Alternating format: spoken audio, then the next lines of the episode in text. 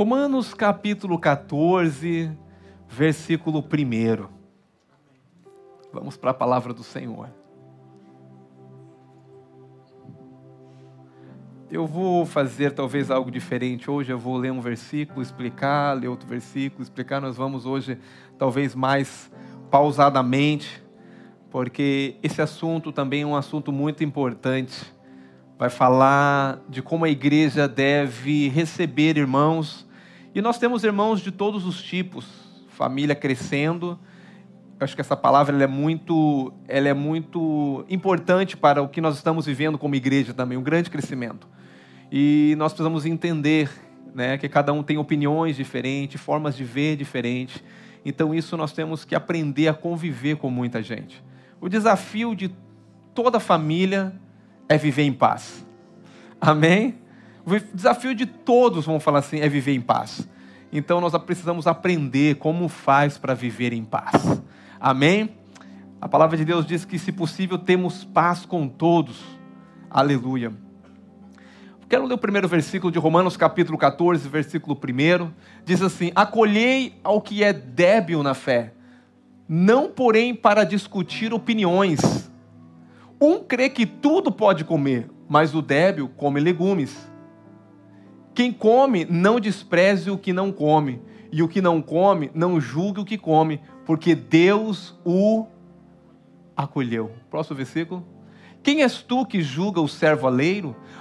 Para o teu próprio Senhor está em pé ou cai, mas estará em pé, porque o Senhor é poderoso para o suster. Um faz diferença entre dia e dia, outro julga iguais todos os dias. Cada um tem opinião bem definida em sua própria mente. Quem distingue entre dia e dia para o Senhor o faz, e quem come para o Senhor come, porque dá graças a Deus. A quem não come para o Senhor, não come e dá graças a Deus. Porque nenhum de vós vive para si mesmo, nem morre para si mesmo. O próximo versículo. Porque se vivemos, para o Senhor vivemos. E se morremos, para o Senhor morremos. Quer pois vivamos ou morramos, somos do Senhor. Pai querido, eu quero te agradecer, porque nós somos teus. Foi o Senhor que nos escolheu. Foi o Senhor que nos chamou. Pai, nenhuma pessoa que está aqui, Pai, está aqui simplesmente porque só decidiu estar aqui. Eles estão aqui porque o Senhor escolheu eles para estar aqui. O Senhor escolheu eles para estar nesse país. O Senhor escolheu eles para estar hoje, nesse domingo, nessa manhã, aqui na família K-Wait. Pai, o Senhor tem um propósito na vida de cada um a qual o Senhor escolheu. Pai, eu quero te agradecer porque somos escolhidos pelo Senhor. Pai, eu quero te agradecer, Pai, porque a escolha foi tua sobre nós. Não fomos nós que escolhemos o Senhor, mas o Senhor nos escolheu. E como é bom, Pai, ser escolhido escolhido pelo Senhor. Pai, eu quero declarar nessa manhã que a tua graça mova de uma forma sobrenatural. Pai, eu quero declarar que a tua presença é mais importante do que qualquer coisa aqui, Pai. Pai, eu quero declarar que a tua presença, Pai, é o que nós desejamos. O meu coração, Pai querido, está desejoso por mais de ti, Senhor. Eu quero entrar em níveis mais, Senhor, elevados, níveis mais profundos em Deus. Pai, eu quero declarar que essa igreja, Pai, está vivendo um ano do acelerar. Mas, Pai, para que nós possamos continuar acelerando. Nós queremos estar, Senhor, sendo guiado pelo Senhor. Que a tua presença nos guie a cada dia. Pai, que as nossas decisões venham ser do Senhor. Pai, o viver em família venha ser para o Senhor. Pai, o viver é Cristo. O morrer, Pai querido, é ganho. Porque a nossa esperança, Pai querido, não se resume simplesmente nesse mundo, nesse tempo, mas a nossa esperança está focada na eternidade. Somos seres eternos jamais morreremos, passaremos da morte física para a vida eterna, Pai querido, para estar com o Senhor. Pai, nós queremos avançar a cada dia, conquistar a cada dia, manifestar o teu reino a cada dia. Pai, eu declaro sobre a igreja de Jesus nessa manhã que o coração de cada um esteja incendiado. Eu declaro que eles desejam mais o Senhor do que qualquer coisa, que eles desejam mais a tua presença do que qualquer coisa. Pai, porque a tua presença vale mais do que o ouro, a tua presença vale mais do que a prata, a tua presença vale mais do que trabalho, a tua presença é tudo que nós temos. Pai, a tua presença, Senhor, é o que eu quero, manifesta. Espírito Santo, és bem-vindo. Oh, amigo Espírito Santo, és bem-vindo. Nós reverenciamos a tua presença, reverenciamos o teu nome, Jesus, Rei, Senhor da glória. Pai, obrigado pela família reunida aqui nessa manhã. Te damos honra e glória. No nome de Jesus. Amém. Aleluia.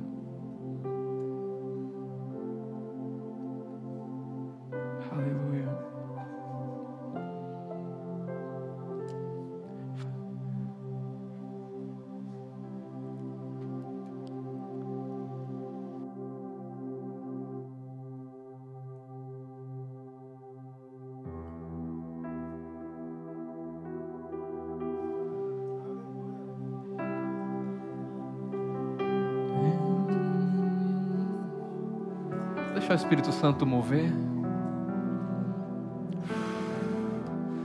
Porque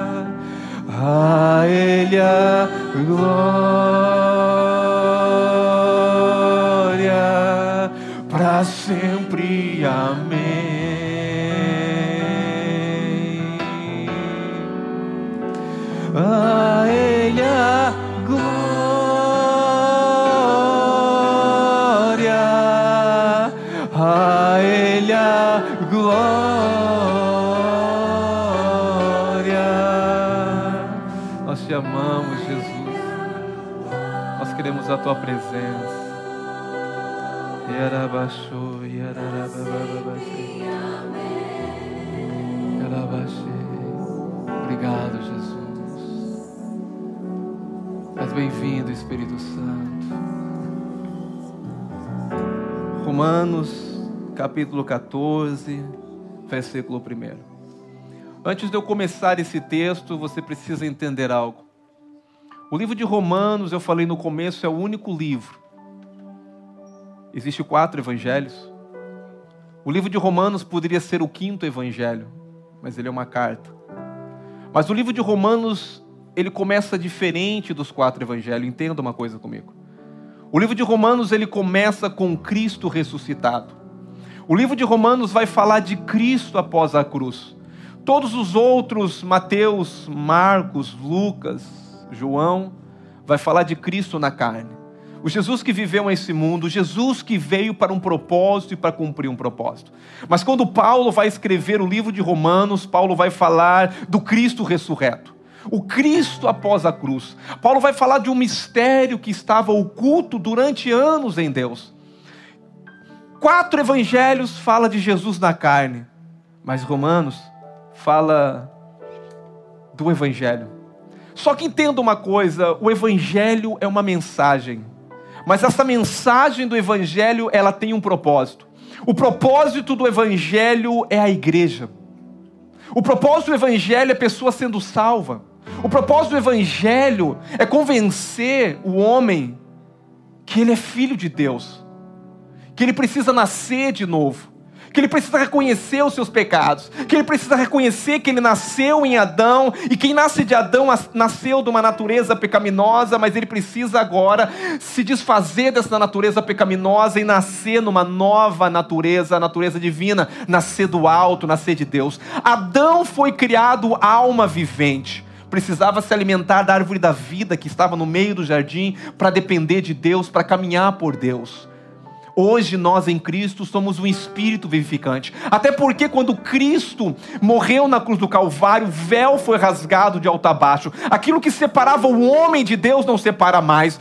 Jesus disse: Eu estou aqui, mas eu tenho que ir, porque se eu não for, eu não tenho como mandar o Espírito Santo, o Consolador, quem está comigo. Então todo mundo que aceita Jesus, ele recebe Deus dentro de você. Deus reside dentro de você. Deus não habita num templo feito por mãos de homem. Isso aqui é um prédio. Deus habita dentro de você. Esse é o propósito de Deus. Não de apenas fazendo uma visita. Não de apenas vir um domingo e te tocar no domingo. Ele viver com você todos os dias da vida. Ele se relacionar com você a cada momento. Você reconhecer que Ele está em você. E você está nele. E vocês se tornaram um. E agora essa vida ela tem que ser compartilhada.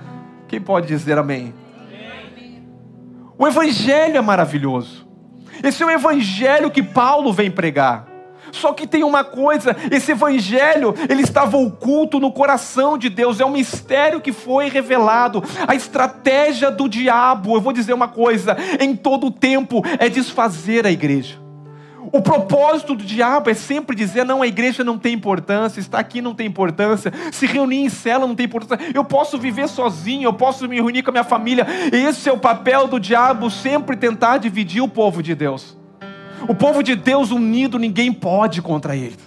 O povo de Deus no mesmo pensamento, numa mesma vontade, na vontade de Deus, ninguém pode segurar o povo de Deus. A igreja é o centro do coração de Deus. Diga a igreja. Eu faço parte da igreja, você é centro do coração de Deus, nós somos centro do coração de Deus. A consumação de tudo que vai acontecer tem a ver com a igreja. A consumação daquilo que Deus está fazendo tem a ver com a igreja. Eu quero dizer duas coisas antes de eu começar a entrar no livro, no, no, no, capítulo 14. Duas coisas muito importantes que você tem que entender. Dois tópicos fundamentais para a vinda de Jesus. Eu creio que Jesus está voltando. E existe dois tópicos que não pode ser negociado para a vinda de Jesus. O primeiro tópico é a restauração de Israel. A Bíblia é clara. A restauração de Israel aconteceu 60 anos, mais ou menos 60 e poucos anos atrás. Nação de Israel não existia. De um dia para o outro, a nação de Israel nasceu. Isso é um sinal que Jesus está dizendo: eu estou voltando. E eu não estou pregando sobre a volta de Jesus ainda não. Então, Israel se tornar uma nação está dizendo um primeiro fato para a volta de Jesus. Agora, o segundo fato para a volta de Jesus é a igreja ser restaurada. A igreja ser restaurada, a igreja é a noiva, diga noiva. A noiva vai se casar, só que uma noiva imatura não pode casar. Uma criança não se casa. O que, que nós estamos vivendo nesses últimos dias? Um processo de maturidade. A igreja precisa crescer em maturidade. A igreja precisa se desenvolver em maturidade. Nós não estamos aqui nesse domingo apenas para esquentar o banco da igreja. Nós temos que entender o propósito a qual Deus nos chamou. Nós temos que cooperar para a volta do Senhor Jesus. Amém? Então são dois fatos: um, Israel se tornando nação. O segundo é a noiva se preparando, é a igreja sendo restaurada para que a volta de Jesus possa acontecer. Mas eu tenho que entender agora que Paulo também, ele, ele vai me mostrar como que isso acontece, pastor. Como que acontece essas coisas? Como que eu posso me preparar? Capítulo 12, Romanos, nós já falamos. Romanos capítulo 12, a Bíblia diz que nós temos que nos oferecer ao Senhor. Isso é a primeira coisa que a igreja tem que entender. Quando eu me cresço em maturidade, eu já não cobro mais as coisas, eu apenas me ofereço agora. Irmão, glória a Deus, faça para o seu irmão, mas não espere nada. Porque quando eu entendo que eu sou uma oferta ao Senhor, que eu sou um instrumento, eu estou aprendendo agora que eu estou crescendo em maturidade. Paulo vai falar em Romanos, no capítulo 12, que nós precisamos nos oferecer, nós precisamos nos apresentar a Deus como um sacrifício vivo. Se eu toco, eu sou um sacrifício. Se eu prego, eu sou um sacrifício. Se eu edifico a igreja, eu sou um sacrifício. Se eu amo meu irmão, eu sou um sacrifício. Se eu abençoo meu irmão, eu sou um sacrifício. Se eu abro a minha boca nessa manhã, é um sacrifício. Se eu levanto as minhas mãos, se eu digo a Ele a glória, eu sou um sacrifício, tudo é para Ele, eu estou me oferecendo totalmente. Mas Paulo está dizendo: não basta simplesmente se oferecer o seu corpo como sacrifício, você precisa não se conformar com esse mundo e, e, e ser transformado. A transformação ela vem pela alma. A minha e a tua alma precisa ser transformada, porque a minha alma e a tua alma falam em mente, vontade, emoção. Precisamos ter a mente de Cristo precisamos ter a mesma vontade de Cristo, precisamos ter os mesmos desejos de Cristo. Precisamos nos alinhar totalmente à vontade eterna de Deus. Como que isso acontece? Transformando a nossa alma. Como se transforma a nossa alma? Pela renovação da palavra, pelo contemplar o Senhor, várias coisas e a outra coisa também que a palavra de Deus também diz em Romanos 12, no capítulo 11, que o nosso espírito precisa estar incendiado. O nosso espírito nós precisamos servir ao Senhor com alegria, servir ao Senhor com o espírito em ebulição, servir ao Senhor com tudo que temos. Nosso espírito tem que estar queimando na presença do Senhor. O que, que é isso? Isso é um processo de amadurecimento eu me oferecendo ao Senhor, eu sendo transformada a minha alma, o meu corpo é uma oferta, a minha mente precisa ser renovada, menos Instagram, menos YouTube, mais de Jesus. E eu preciso estar com o espírito ardendo para o Senhor. Uma vez que nós temos essas três coisas acontecendo, os dons são liberados para a igreja. Deus pode usar a igreja. Deus pode manifestar a glória dele na igreja. Deus pode agora fazer com que Ele venha se manifestar através da sua vida, através dos, do, dos dons e talentos que Deus colocou para você. E os dons e talentos que Deus te deu é para edificação da igreja. Diga, o trabalho de Deus envolve a edificação da igreja. Tudo que, irmãos, tudo que nós fazemos. O Hangout subiu aqui agora para fazer um podcast. O que, que nós estamos fazendo? Edificação da igreja. Pastor, o que você está fazendo aqui? Edificando a igreja. Porque nos reunimos em células, edificamos a igreja. Nós somos intencional, irmão. Nós não estamos aqui para passar o tempo ameno no domingo, não. Nós estamos aqui para cumprir um propósito eterno do Senhor. Nós estamos aqui para manifestar o, o Senhor. Nós não somos uma igreja em célula por modismo, não. Nós cremos que através da célula nós vamos alcançar as nossas gerações para o Senhor. Nós queremos que é nos grupos que se reúnem, nas casas, onde nós vamos alcançar os nossos vizinhos, as nações para o Senhor. As células que se multiplicam. Por isso você tem que desejar ardentemente no teu coração o avanço do reino de Deus. As pessoas sendo alcançadas, as pessoas sendo transformadas. Isso é o processo da, da, da, da maturidade. Nós devemos não apenas estar aqui a igreja, nós devemos ser a igreja. Mas no capítulo 13, e tudo é uma sequência, entenda, e no capítulo 13, nós vemos aqui Paulo mostrando os princípios da submissão à autoridade. Isso é para viver uma vida e entender o que é um processo de amadurecimento. Nós precisamos entender e submeter as autoridades. Paulo também vai falar do princípio do amor. Nós precisamos amar o nosso irmão. Nós precisamos aprender a viver, nós precisamos a receber do amor de Deus, mas não só receber do amor de Deus, nós temos que liberar o amor de Deus. Eu sou um canal do amor de Deus para o meu irmão.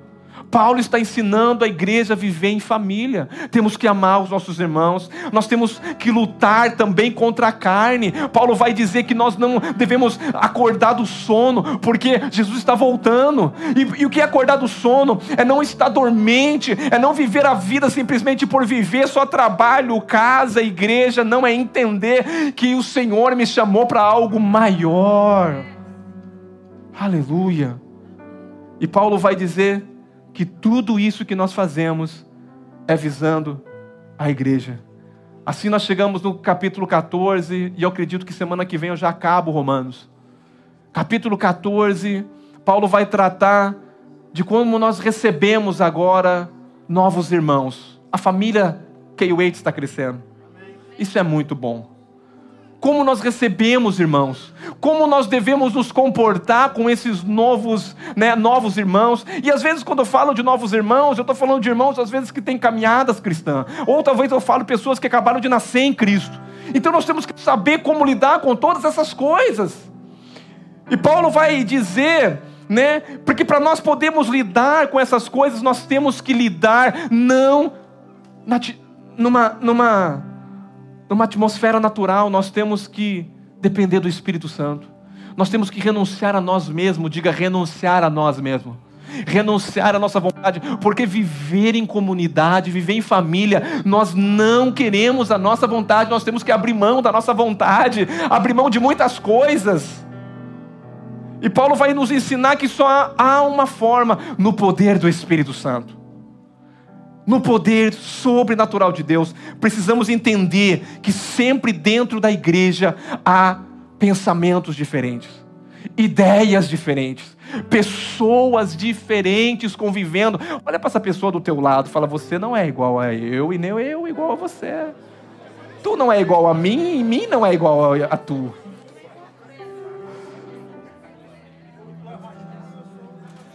Você tem pensamentos, opiniões diferentes.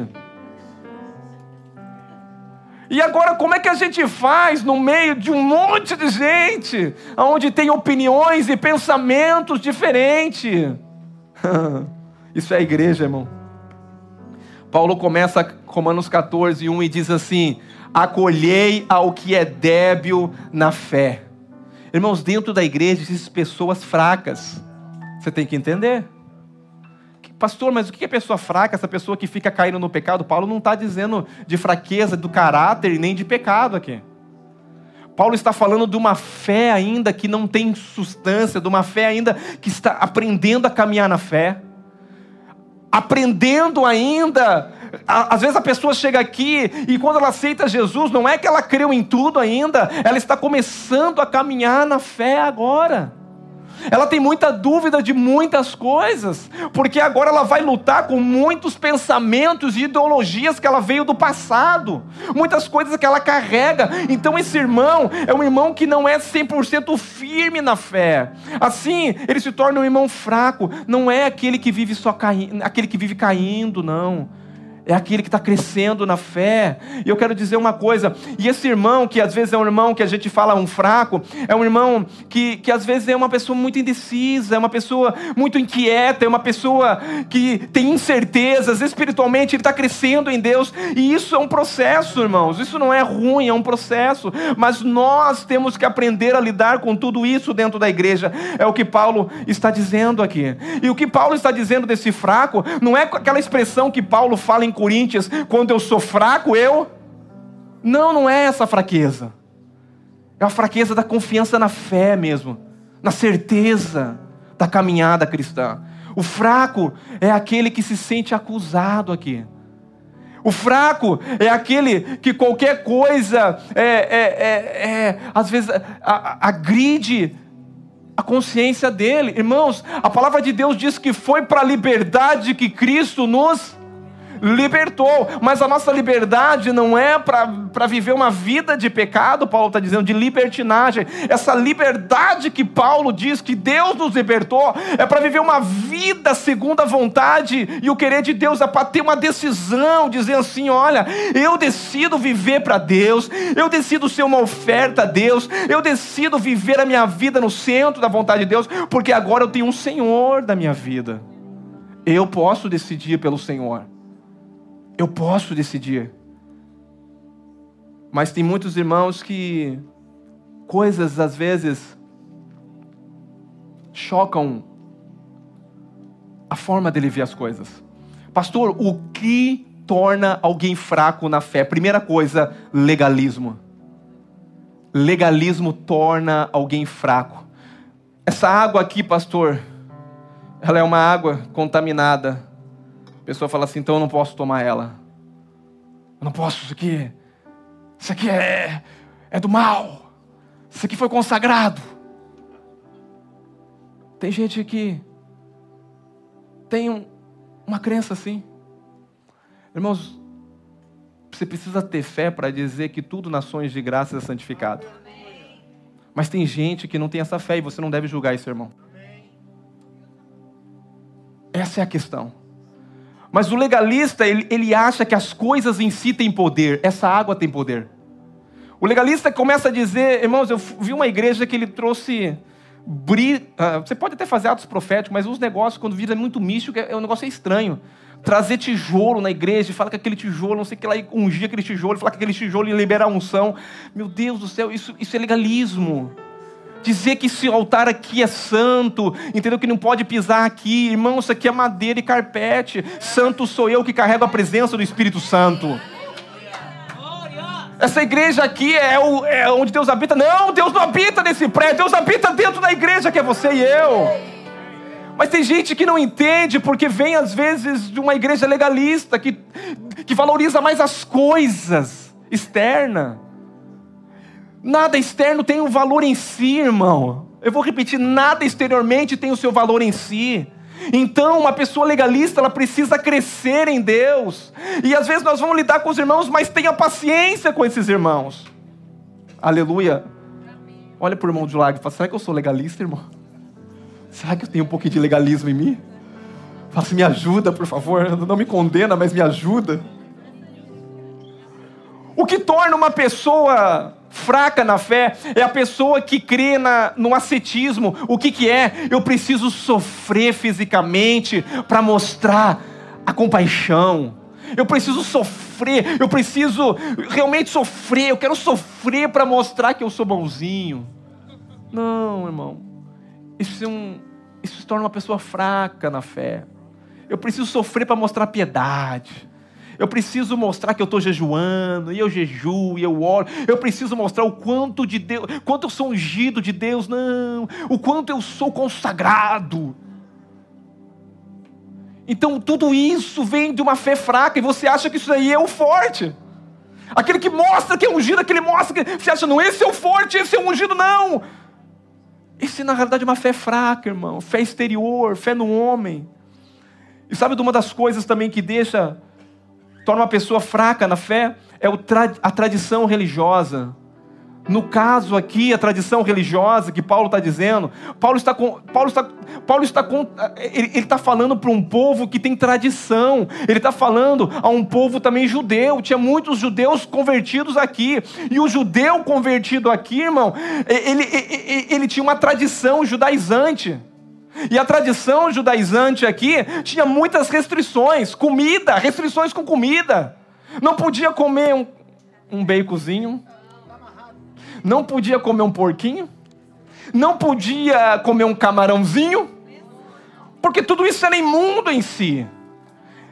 Então, mas isso aqui tem a ver agora com o contexto que Paulo está trazendo um monte de gente que crê dessa forma que não pode comer carne de porco, que não pode comer camarão, que, que tem festas que são mais importantes da lua, é, do, do tabernáculo, o sábado, guardar o sábado. Quem não guarda o sábado aqui? Alguém guarda o sábado? Vocês estão pecando, irmão? Vocês estão pecando? Porque para o judeu, o sábado era sagrado.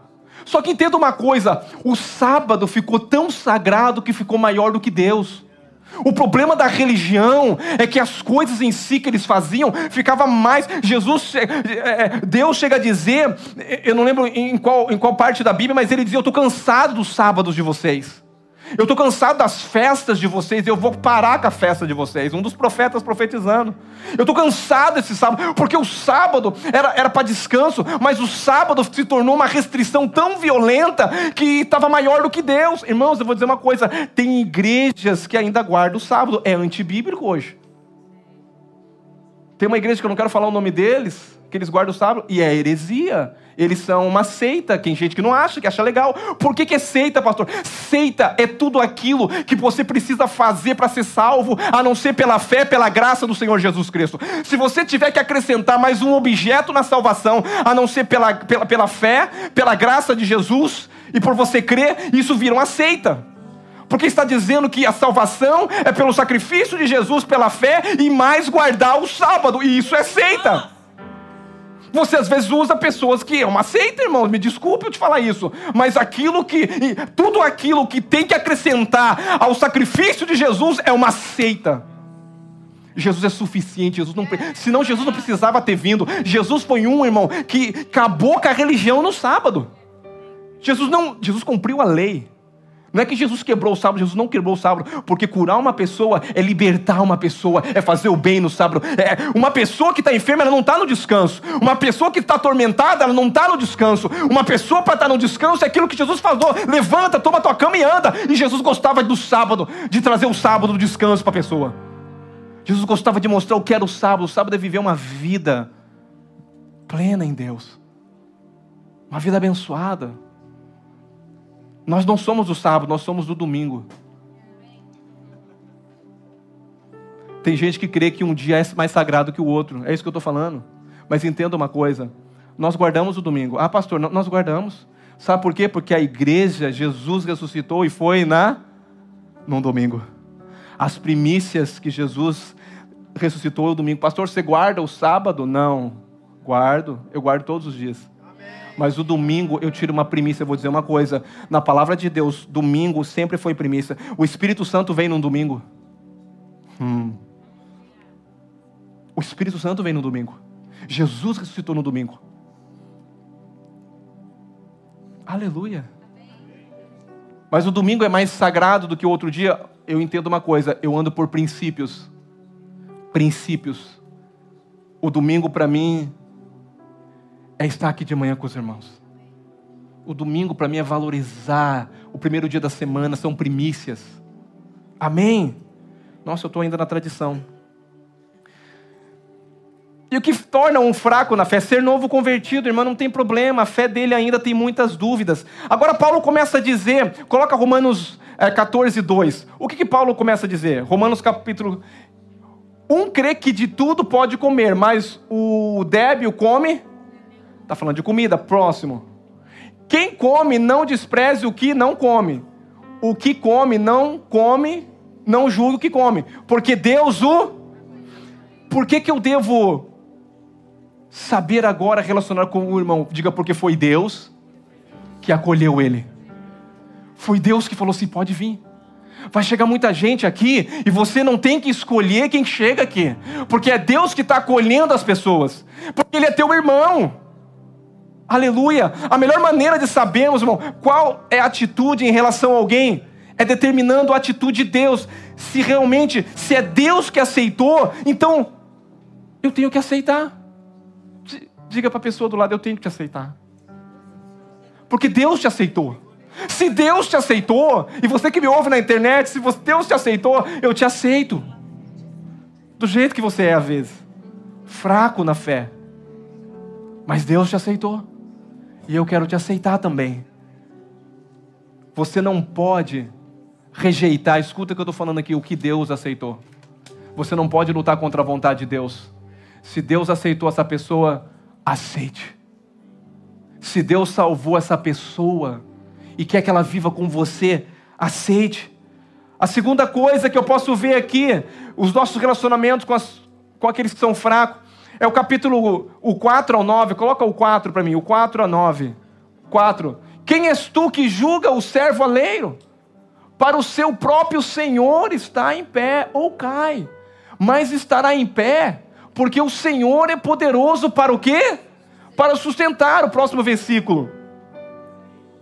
Um faz diferença entre dia e dia, o outro julga iguais todos os dias. Cada um tem a opinião bem definida em sua própria mente, irmão. Se você acha que o domingo você tem que guardar, guarda o domingo. Se você acha que você tem que guardar todos os dias, guarda todos os dias. Mas não faça isso um empecilho para você colocar um peso no seu irmão. Eu vou falar para você, agora eu caminho num princípio, eu creio no domingo, nas primícias do Senhor. Isso é princípio, e princípio a gente segue. Mas não coloque algo que Deus às vezes. Você sabe que tem coisas que Deus requer de você e não requer do teu irmão? Não, eu vou te falar. Não, não é questão de pecado, não, porque aquele que mata e fala assim, eu estou bem, eu matei e não senti nada, não, isso nem nasceu de novo. Não, eu, eu, eu posso matar, o meu irmão não pode. Não, não, irmão. Isso aí, isso aí é contra totalmente, não tem esse negócio, não. Mas tem coisas que é, é irrelevante. E tem coisas que traz muito problema na igreja porque é irrelevante. Aleluia. Pastor, por que você está pregando isso? Porque vocês pediram o livro de Romanos inteiro. Nenhum de nós vive para si mesmo ou morre para si. O que o está dizendo ali? O próximo, continua, vamos continuar. Quem distingue entre dia e dia para o Senhor o faz, e quem come para o Senhor, porque dá graças a Deus. A quem não e, e quem não come para o Senhor não come e dá graças. Irmão, se você come para o Senhor, dá graças a Deus, se você dá graças a Deus. Agora o próximo. Porque nenhum de vós vive para si mesmo, nem morre para. Próximo versículo. Porque se vivemos, para o Senhor vivemos, e se morremos, para o Senhor morremos. Quer pois vivamos ou morramos, somos do. Por que, que eu tenho que aceitar isso, irmão? Porque todos somos do Senhor e vivemos para o Senhor. Olha para essa pessoa maravilhosa, diga: Você é do Senhor. Não, diga forte para ele. Para ele acreditar. Diga, acredita. Diga, You belong to God. Você é do Senhor. Nenhum de nós vive por nós mesmos. Você não vive para esse irmão do lado. Você não vive para esse irmão. Você vive para o teu Senhor. Você vive para Jesus. Amém? E se eu vivo, eu vivo para o Senhor. Aleluia. Se eu morro, eu morro para o Senhor.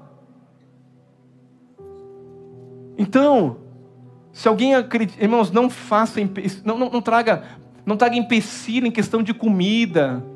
Tem gente que acha que uma comida é pura, que não é, graças a Deus não tem na nossa muita nossa cultura, né? Nós comemos um tal de feijoada que o americano ele fica, uau, what is that?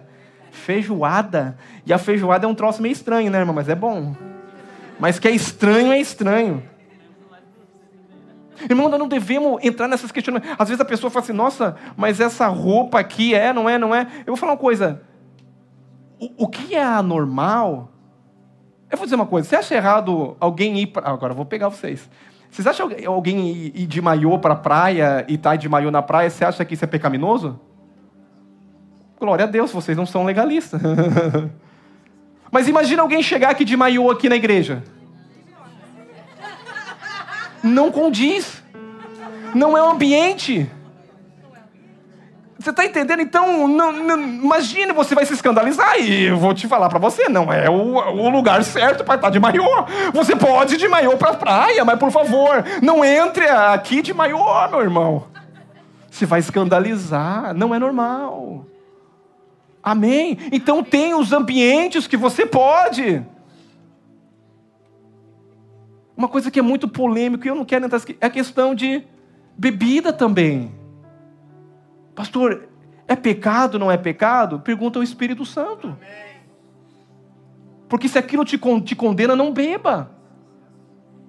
E se você bebe e não tem controle também, você está fazendo errado.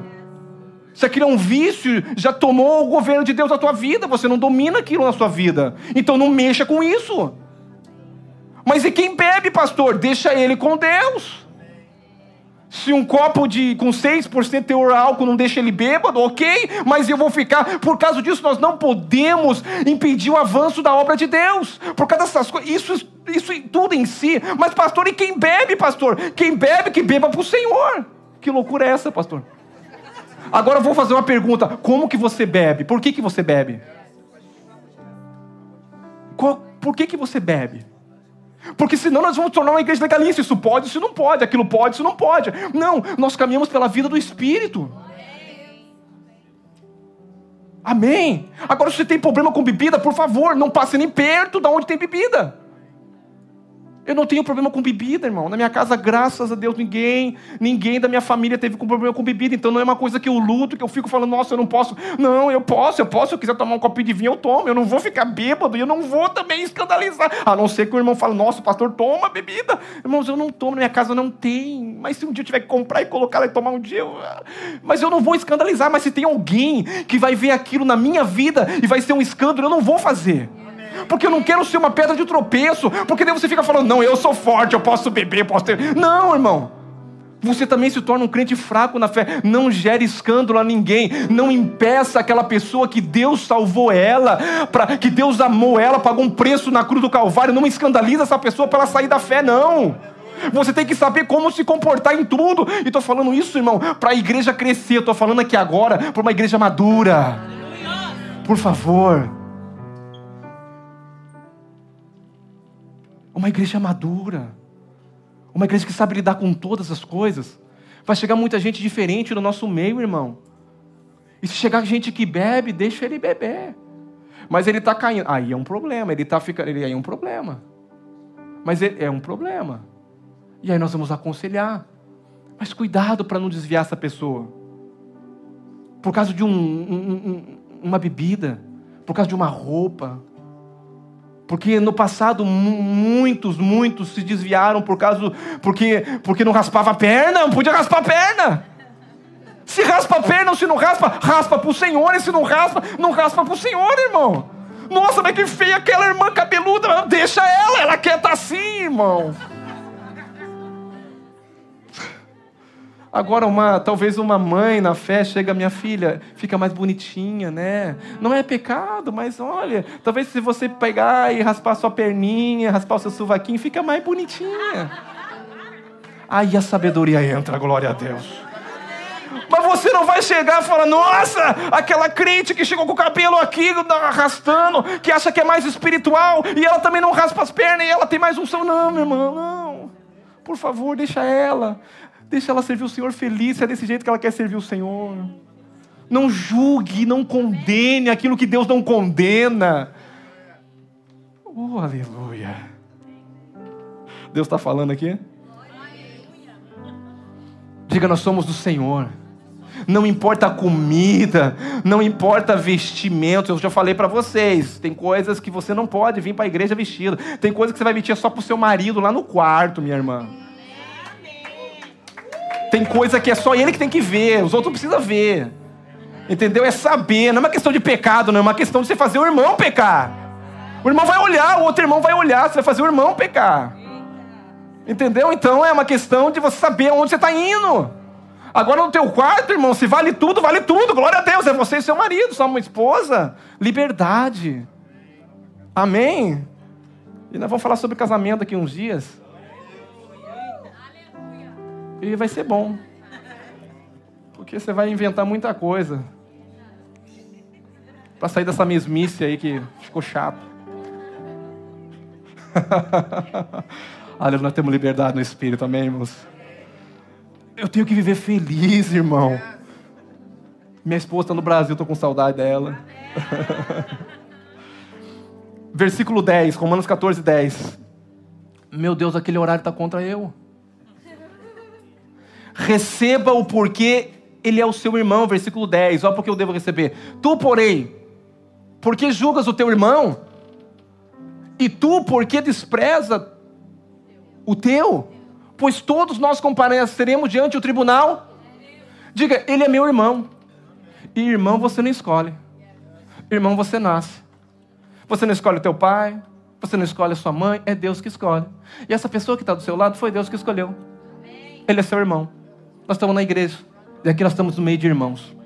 Então você vai ter que aprender a amar esse irmão. Com uma opinião diferente da sua. Com gosto de comida diferente da sua. Com umas vestimentas diferentes. Você tem que aprender a amar. A viver. A desfrutar. Aleluia. Então, se Deus escolheu, eu não posso condenar aquilo que Deus escolheu. A minha família, diga, eu devo aceitar ela. E outra coisa também, eu devo receber por quê? Porque todos nós compareceremos diante do tribunal. Para que, que nós vamos comparecer diante do tribunal do Senhor? Para acerto de conta.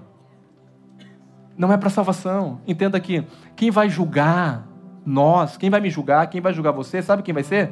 O tribunal de Cristo. Você não é juiz do teu irmão. Você não é juiz do que ele come ou do que ele não come. Não é você que julga. Quem julga é Deus, a Bíblia fala, porque Ele é filho de Deus, Ele é nosso irmão, e nós vamos nos comparecer diante de um tribunal de Deus, e esse tribunal de Deus o quê? Não é para salvação, mas é para o quê? Para determinar galardão, para determinar recompensa para o milênio. Jesus vai reinar por mil anos aqui na terra, e nós vamos reinar com Ele como? Dependendo de tudo que nós fizemos aqui nesse corpo, não escandalize o teu irmão. Guarde o teu irmão. Isso é para manter o bem da família, irmãos. Segundo Coríntios, segundo Coríntios 5:10. Porque importa que todos nós diante o quê? Para que cada um receba segundo Diga por irmão, eu quero fazer o bem, irmão. Porque eu quero receber o bem diante do tribunal de Cristo, você vai receber o bem ou o bem ou então quando você trata bem o seu irmão, você vai receber de Cristo o quê? O bem. É ele que vai julgar as obras. Ele que vai julgar a atitude, o coração. Olha o que diz o próximo versículo. O próximo versículo diz em 1 Coríntios 4 e 5. 1 Coríntios 4 e 5. Portanto, nada antes que tempo? O tempo é esse do tribunal de Cristo. Até que venha o o qual não somente trará a plena luz às coisas ocultas das trevas, mas também manifestará o que? Os desígnios do coração. E então cada um Aleluia! Tranquilo vivendo em família, é o Senhor que resolve as indiferenças. Vamos para frente aqui, o próximo versículo diz: em Mateus capítulo 16 e 27, diz assim: Porque o filho do homem adivina e o seu pai com os seus, e então, conforme o que? Conforme as suas obras. Coloca Apocalipse 22 e 12. Eis que venho e comigo está, que tenho para retribuir a cada um, segundo o que? Irmãos, talvez você não perceba, mas o que você faz para o teu irmão está determinando uma obra para você. Não para você ser salvo, mas para você receber uma coroa do Senhor, um galardão, uma posição do Senhor. Por isso que nós temos que aprender a viver. E é o Senhor que vai julgar todas as coisas. O versículo 14, 13 a 23, Romanos 14, 13 a 23 para nós finalizarmos. Não nos julguemos mais uns aos outros. Não nos julguemos mais uns aos outros. Pelo contrário, tomai o propósito de não podes tropeço ou escândalo ao vosso irmão. Diga para o irmão do lado, não seja uma pedra de tropeço seja uma pedra de edificação, uma pedra viva. Jesus ele foi uma pedra de tropeço para Israel, mas para a igreja é uma pedra de edificação para edificar a casa. Eis, eu sei e estou persuadido no Senhor Jesus de que nenhuma coisa de si mesma impura, salvo para aquele que assim, para esse é impuro. Olha o que, que diz. Esse, esse versículo é muito forte. Nada em si é. Essa água aqui, se for benzida, nada em si. Tem gente que tem coragem de tomar, tem gente que não tem. Eu vou fazer uma perguntinha para você aí, nós vamos, vamos ver se a tua mente, se consciência é forte ou não. Você tem um vizinho, você mora num prédio. Você tem um vizinho, você pega o elevador todo dia com o vizinho. E um dia o vizinho te chama você e fala a você assim: Olha, hoje eu vou ter uma festa lá em casa. Eu fiquei muito tempo desempregado e eu quero celebrar uma festa lá em casa e você quer que você vai me convidar. E você é crente, você vai. E quando você chega na casa do vizinho lá à noite, você abre a porta, você vê o vizinho de branco, ele começa a chegar um monte de gente de branco. Aí você olha aquilo, você fala, onde eu tô, será, né? E aí você percebe que eles são da Umbanda. E aí você tem duas, você tem duas questões agora. Ou você vai ficar e vai comer de tudo, sabendo que é consagrado, ou você vai embora. Eu sei o que você vai fazer, meu irmão. Se a tua consciência não dá conta, vai embora. Vai embora. Porque tudo que você faz, se não for por fé, é pecado. Mas se tiver um irmão lá que tem fé, vai dizer assim: Eu vou comer e vou ser um canal de bênção aqui, a luz vai brilhar, nenhum mal me sucederá, praga nenhuma chegará na minha tenda, tudo é consagrado nas ações de graça. Ele vai sentar e vai comer, mas o que não pode, acha que não deve, não deve. Está resolvido. Amém? Pastor, o que é isso? Isso é viver por fé. Isso tem passagens bíblicas, irmão. Tava, comida estava toda com morte. Profeta foi lá e tirou a morte da panela. Tem muitas coisas, mas é porque é a fé. Mas não atrapalhe a edificação da igreja por essas coisas. Amém? Celebre com o teu vizinho que é, que é da Umbanda. E fala do evangelho para ele. Porque você está lá para um propósito. Você tem que, às vezes, entrar nos ambientes assim, irmão, para ser luz.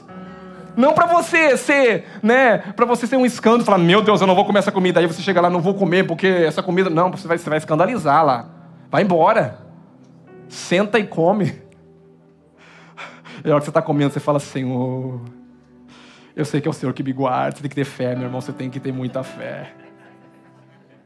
Versículo 14 a 16. Porque ele é meu irmão, por quem Cristo morreu. Se foi, irmão, tão caro, foi tão caro o preço do Calvário, não escandaliza o irmão a qual Jesus morreu por ele. Não use dessas coisinhas para tirar ele do caminho. Não use dessas coisas, isso pode, isso não pode. Paulo está dizendo isso, nada tem valor em si mesmo.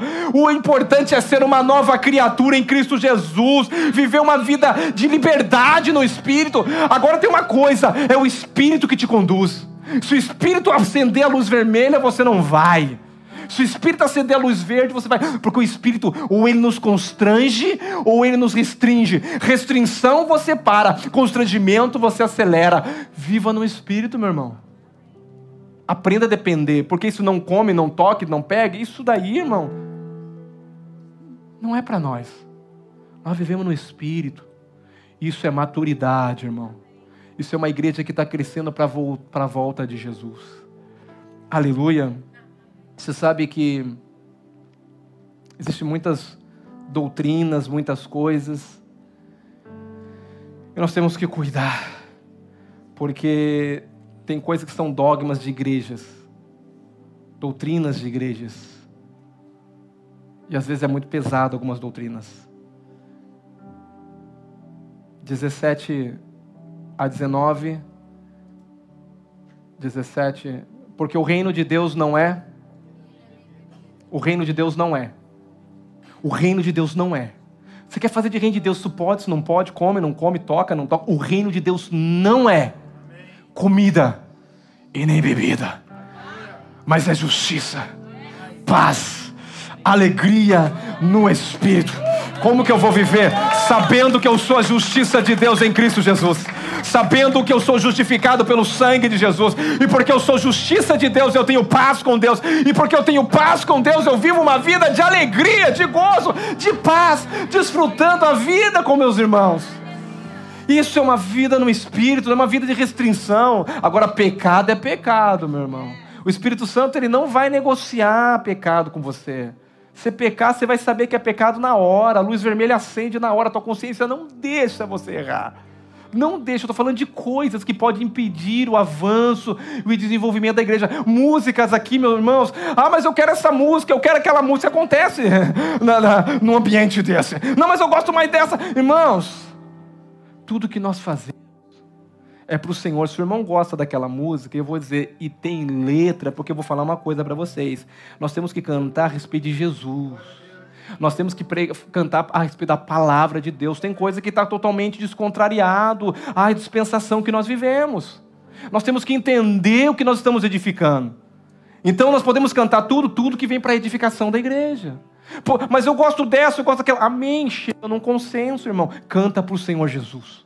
Porque ninguém canta para si.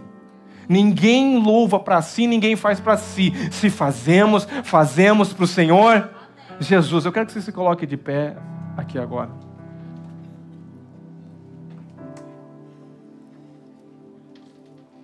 Diga: o reino de Deus não é comida, não é bebida, mas é justiça. É justiça, paz e alegria. Eu vou fazer uma pergunta para você. Quem se sente em paz aqui? Quem não se sente condenado? Quem não se sente condenado?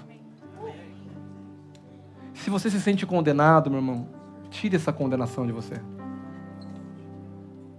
O Espírito tem coisa que você acha que é o Espírito Santo e às vezes não é o Espírito Santo, é a tua mente, é a, tua, é, é a forma que você foi formatado. Tem coisa que você acha que é errado e não é errado. Mas tem coisa que você acha que é certo e que é errado. Pastor, como resolver isso? Vivendo no Espírito. O reino de Deus não é comida. O reino de Deus está dentro de vós. A palavra de Deus diz que o que é imundo não é o que você coloca para dentro, é o que sai de dentro. Cuidado que sai da sua boca. Cuidado que sai daqui de dentro. O problema não é o que você come, o que você bebe. O problema é o que sai daqui de dentro. Então não julgue, não condene. Todos nós vamos comparecer diante do tribunal do Senhor. Todos nós. Viva feliz. Desfrute dos momentos, dos ambientes. Viva na luz. Feliz com o Senhor. Aleluia.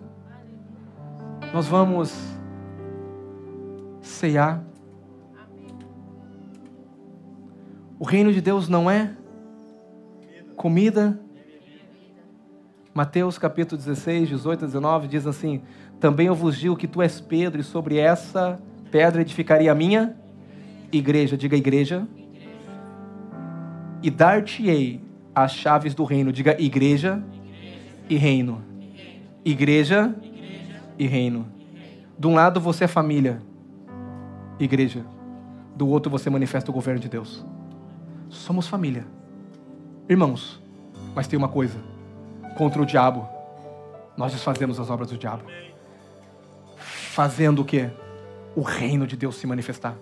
Quando o reino de Deus se manifesta? Quando a cura, quando a libertação, quando pessoas são curadas, libertas, quando a, possessão demoníaca sai, quando a condenação cai por terra. E às vezes é uma condenação de um, um algo que você está fazendo e falando, mas Deus, eu não. Viva em paz, meu irmão. Desfrute da vida com o Senhor. Desfrute do relacionamento com o Espírito Santo. O reino de Deus não é comida e nem bebida. O reino de Deus é paz, alegria no Espírito Santo de Deus. Nós vamos ceiar. Nós vamos ceiar. Uma das coisas, inclusive nós estávamos falando hoje, a hoje, estávamos falando esses dias no curso de maturidade, é sobre a ceia, Santa Ceia. A Bíblia diz que você não deve tomar isso indignamente. Existem muitos que creem que não são dignos de tomar a ceia. Mas o que o apóstolo Paulo está falando não é a pessoa, mas a forma indigna. O contexto, se você ler e, e pegar o verbo, não é a pessoa indigna, mas é a forma indigna. Quero ensinar algo aqui para você parar, que a condenação vai cair. Porque antigamente, antes de tomar a ceia, você tinha que ver se você estaria em condição de tomar a ceia, porque você estava certinho. Ceia não é para certo. Pão é para quem está fraco. Vinho, que é o sangue de Cristo, é para quem precisa de perdão para pecado. Quem acha que está certo não precisa tomar do vinho que purifica, do pão que te sustenta mais forte espiritualmente. Não precisa. Se você acha que você é digno, Cristo não precisaria ter morrido por você. Se você acha que você é digno e que o sangue dele não te tornou digno, mas uma mentalidade que nós tínhamos: examina-se o homem antes de comer e de beber. Irmão, acho que você não é digno, irmão. Você não vai tocar nisso aqui. Só há um digno. Jesus é digno. Jesus é digno. E eu vou te falar uma coisa. Se você está fraco, participe da ceia. E creia que vai te dar poder para você vencer a sua fraqueza. Porque não pode tirar alimento de quem está fraco. E esse alimento é o corpo de Cristo que foi moído pelos nossos pecados. O sangue foi vertido para nos trazer paz, moído pelas nossas iniquidades. O castigo que nos traz a paz estava sobre ele. Sobre as suas pisaduras nós fomos sarados. Se você está enfermo, você vai ser curado. Eu vou repetir. Se você tem alguma enfermidade física, no momento que você participar do corpo e do sangue, você vai receber a cura instantaneamente. Eu declaro em nome de Jesus. Você tem que se apoderar dos benefícios que a cruz nos, causou, nos proporcionou.